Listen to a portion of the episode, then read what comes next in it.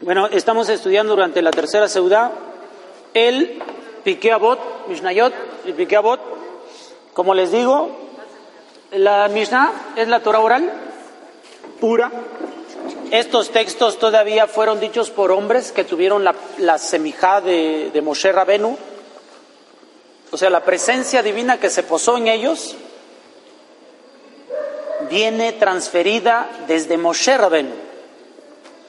Hasta aquí es palabra de Dios este, genuina, sin pasar por un, este, por un instrumento humano de una forma como típica, en lo que lo conocemos ya hoy en día. Los rabinos de hoy en día, les he platicado, los rabinos de hoy en día son estudiosos de Torah y conocen más Torah que muchos, ¿no? Definitivo.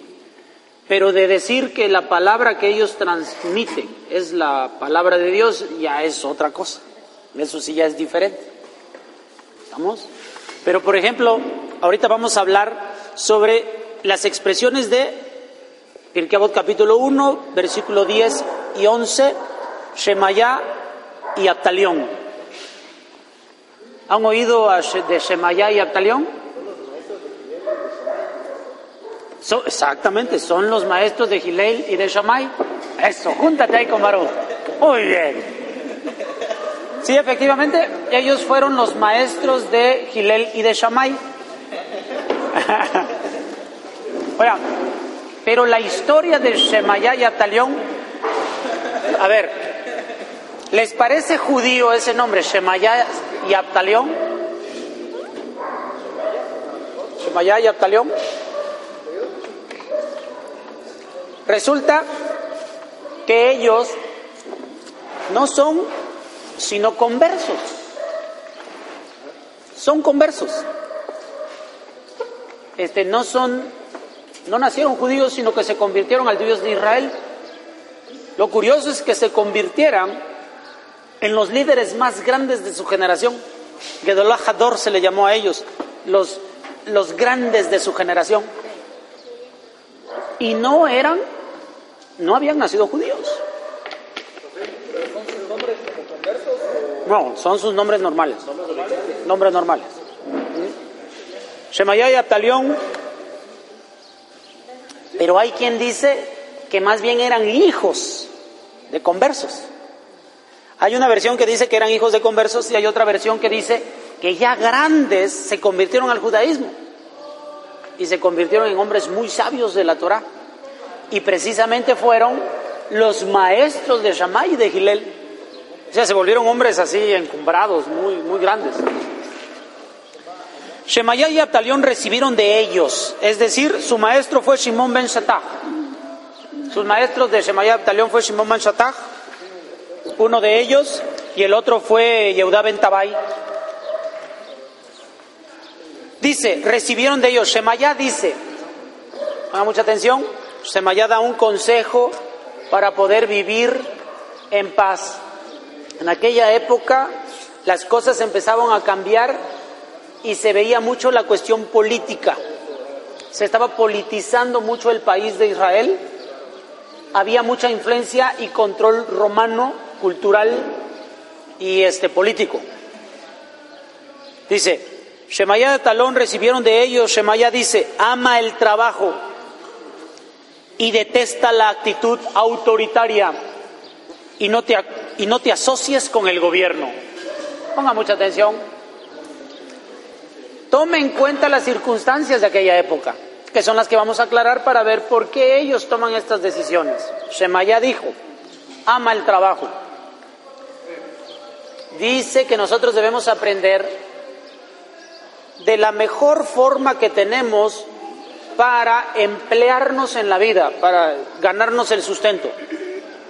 Que lo primero que nosotros debemos hacer es no pensar en ganarnos el sustento. Que nosotros debemos hacer las cosas porque queremos hacerlas. Una persona feliz, una persona que va a poder vivir socialmente en el lugar que llegue, la ciudad que quiera, es porque ama lo que hace, ama el trabajo. No lo hace por el dinero, que no lo hace porque no queda otra, sino que lo hace porque ama su trabajo. En primer lugar, la felicidad de una buena estancia social y terrenal, ama lo que haces en el, en el sentido del trabajo, ama tu trabajo. Si no, si no pudiera, oye, esto está difícil, ¿no? Hacer las cosas por amor. No lo haces por el dinero. O sea, no, no hay dinero para que me paguen por lo que hago, sino que digan, hago lo que me gusta y me pagan. Amo lo que me gusta y me pagan. Hago eso. Eso es la forma en que nosotros debemos enfrentar nuestro trabajo. Segundo lugar,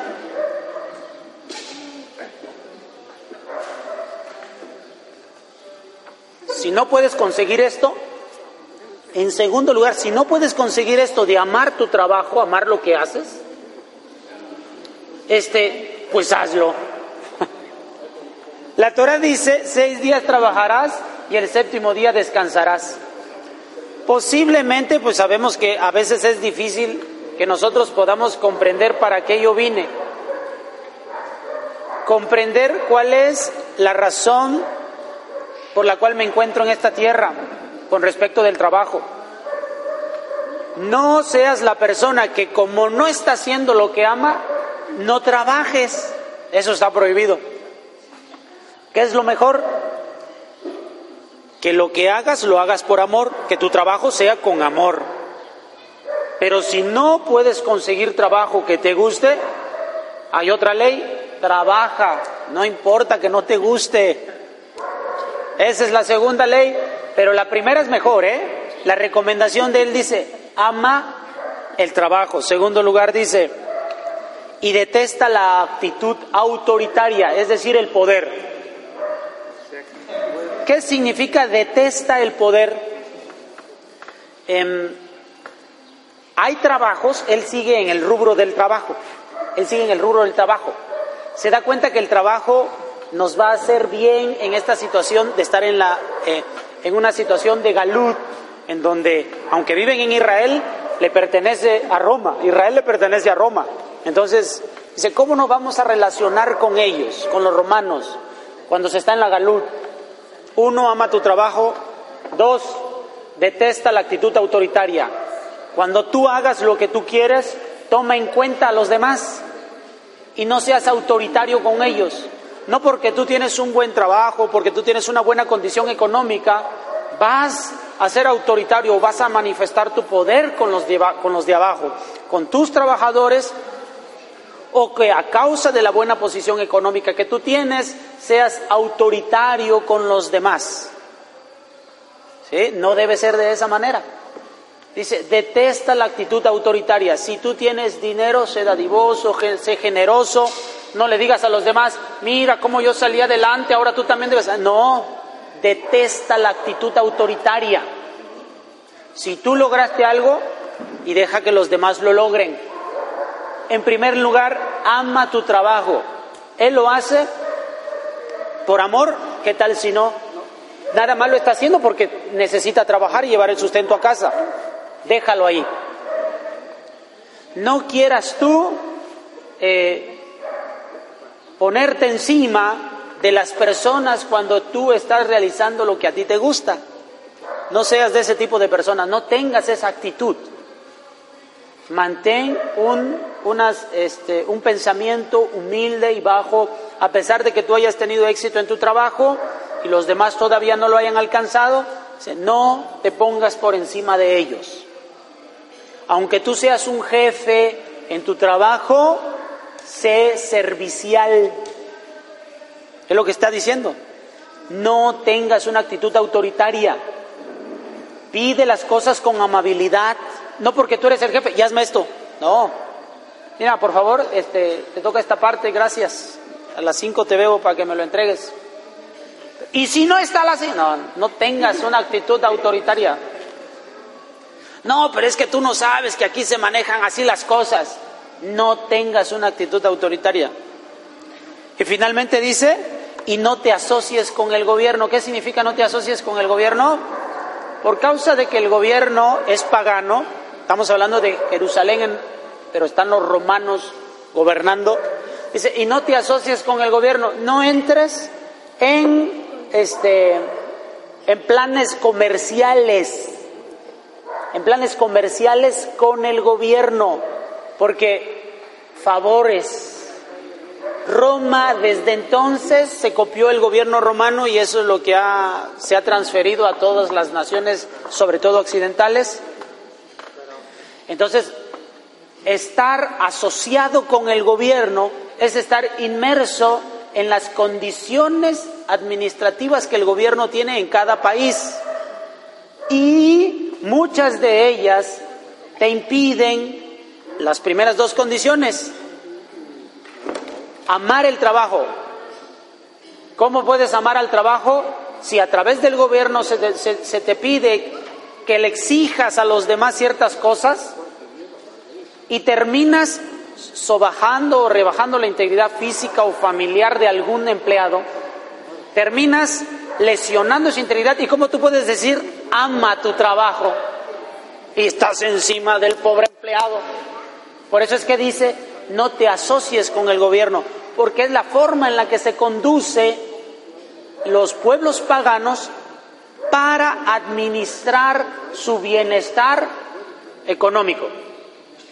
Por eso la Torah nos dice a nosotros que cuando tengamos un empleado judío, lo tratemos mejor que a un empleado gentil. Así dice la Torah. Trata mejor a tu empleado judío que a tu empleado gentil.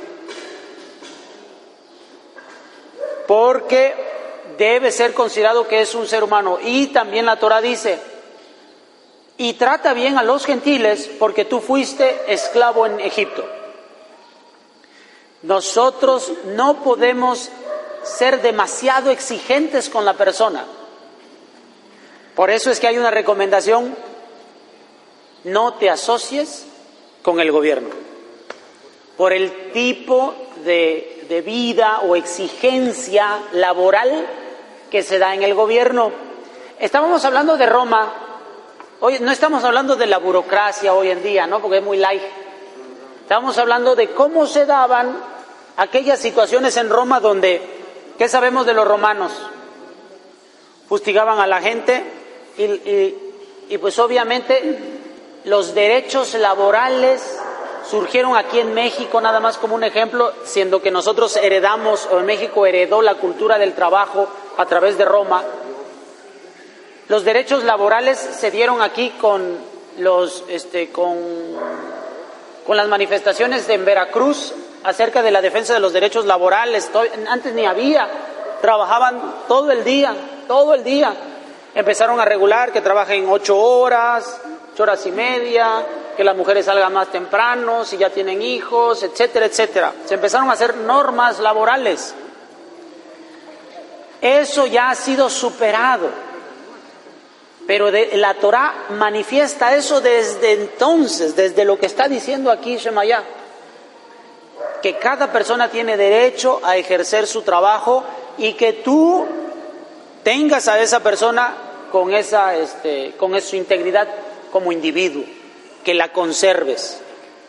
Entonces el trabajo es muy importante y no meternos en una rutina de trabajo que nos lleve a ser autoritario y que haciendo cosas malas las amemos del trabajo. Es el consejo de Shemaya Abtalión dice, Abtalión dice, sabios, Jajamín, sean prudentes con sus palabras. En esto hay que poner mucha atención. Nos dio un consejo para cómo vivir las personas del pueblo, cómo mantenernos en nuestro trabajo. Ahora le va a hablar a los sabios, a los que enseñan la Torah. Sabios, sean prudentes con sus palabras. No sea que se hagan merecedores del exilio y sean exiliados al lugar de aguas amargas. Beban los discípulos que los sucederán, mueran y sea por ello profanado el nombre del cielo. Eso está bien pesado, está bien duro. ¿En qué sentido? Bueno, en la antigüedad había un lugar eh, Jerusalén era próspero en el estudio de la Torah y había un lugar a donde se iban las personas que de pronto no eran muy acertados en la opinión de la Torah, en su interpretación de la Torah. Entonces la gente los empezaba a rechazar y no había chamba para ellos en Jerusalén. Porque la gente decía, pues si está Gamliel y está Perenganito, no, pues me voy con Gamaliel, que voy a aprender de una persona que no está interpretando bien, interpretando bien la Torah. Entonces, como él vivía de esto, es un jajam, no le quedaba otra que irse a un lugar donde hubiera escasez de intérpretes de la Torah o que el nivel educativo fuera más bajo y él pudiera este, sacar lo suyo. Este lugar se llamaba Alejandría. A Alejandría se iban todos los jajamín que en Jerusalén no eran muy buenos. Vámonos a Alejandría. Ahí en Alejandría vas a tener trabajo porque hay gente de poco conocimiento y ahí te va a ir muy bien. Entonces dice Abtalión, sabios, sean prudentes con sus palabras. ¿A qué se difiere con las palabras? Dice Jajamín y Saharu Bedebarim, perdón.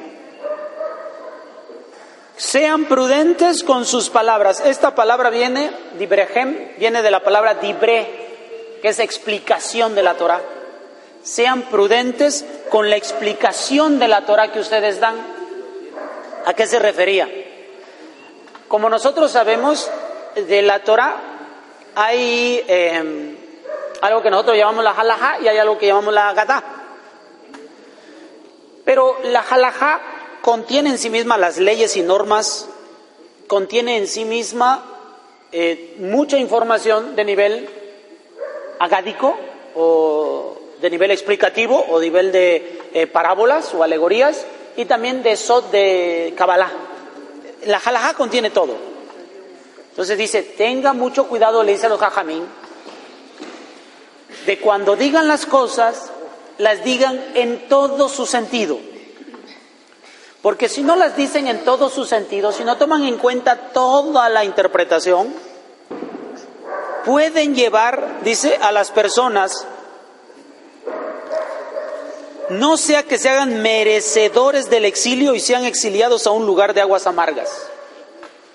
No sea que a causa de la mala interpretación que le dan a la Torah, ustedes se vayan a un lugar de aguas amargas. Y se refiere a aguas amargas al nivel de Torah que se está aprendiendo o que se está difundiendo. Hay aguas limpias, que significa Torah pura, y hay aguas amargas, que significa que no es una Torah muy buena. Dice, esto ocurre con las alegorías, es decir, con las explicaciones de la Torah.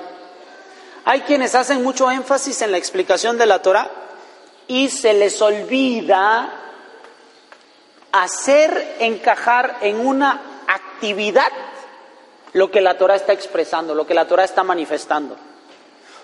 Que nada más termine exaltándose la mente, pero no haya nada de acción. Dice, tengan mucho cuidado. Tengan mucho cuidado, Jajamín, que están educando a la gente para ser muy inteligente, pero a la mera hora nada de religión, nada de práctica. Nada más saben mucho, son cabezones, unos cabezones así, pero no tienen pies y manos para hacer los mitzvot. Toda enseñanza, aunque tiene una explicación, debe estar terminada en una acción. Aquella persona que nada más educa y hace a gente cabezona, dice, va a ser exiliado él, el maestro. ¿Y quién más? No sea que se hagan merecedores del exilio y sean exiliados al lugar de aguas amargas. Beban los discípulos que los sucederán. Después de ellos vendrán personas que de igual manera solamente harán énfasis en la teoría y no en la práctica. Serán teóricos, serán gente cabezona. Mueran y sea por ello profanado el nombre del cielo, entonces van a decir, ¿eso es el judaísmo? ¿Eso? ¿De ser cabezón y no hacer nada de lo que la Torah dice? Entonces, uno, Shemaya, hace mucho énfasis en la vida material, hace mucho énfasis en la vida material. Fíjense que en su vida material puedan ser personas correctas. Y León dice, fíjense que en su estudio de la Torah puedan comprender todo lo que la Torah dice y no nada más se queden con un, un pequeño detalle de la Torah. Vean la Torah en conjunto. Esto es lo más complicado. Aquello que te retiene en Israel es que eres un jajam, eres un prudente al enseñar, que buscas que la explicación de la Torah sea integral, que tome en cuenta todo el concepto de la Torah y no tome solamente uno y lo desarrolles a nivel teórico y no lo encauces a nivel físico, que no se pueda llevar a cabo a la práctica. Como nosotros decíamos hace un momento, bueno, el goce y el disfrute de la presencia divina. Todos ustedes pueden gozar de la presencia divina. Hay una práctica que manifiesta que hay un disfrute de la presencia divina. Solo tú en tu casa no hay presencia divina. Debe haber algo físico. Oye, pero Dios está conmigo. No, no. Cabezón nada más eres. Cabezón. Eso es lo que eres. Cabezón. Tienes mucha teoría. Pero la Torah que dice, vete con un minyan, haz shaharit con ellos, haz que y la presencia divina está entre ustedes. Una acción física. Muévete de tu casa, vete a la sinagoga donde está el minyan, entonces la presencia divina está contigo. Pero si tú estás en tu casa, solo eres cabezón. ¿Me explico? Si no hay una actividad física que te mueva, porque si no, ¿qué sentido tiene la Torah? Llegas acá y le dices a la gente, la presencia divina está contigo donde quiera que tú vayas, pues entonces ¿para qué vengo? ¿Correcto? No, la Torah no es así. La Torah te dice, junto con ese pensamiento hay una acción física que te lleva a tal pensamiento. Tú dices que quieres disfrutar de la presencia divina, ven y completa un minyan. Ahí está la presencia divina. No está en otro lado, sino allí. Y si nosotros debemos en la Torah que dice, y pondrás estas palabras en tu mente y en tu corazón, entonces te pones los tefilín. No, ya las tengo en mi mente, mira, ya las leí, ya las ya están en mi mente y las creo, están en mi corazón. No, físicamente te ponen los tefilín en la mente y en el corazón. No existe, mira, eso no, circuncisión, circuncisión del corazón.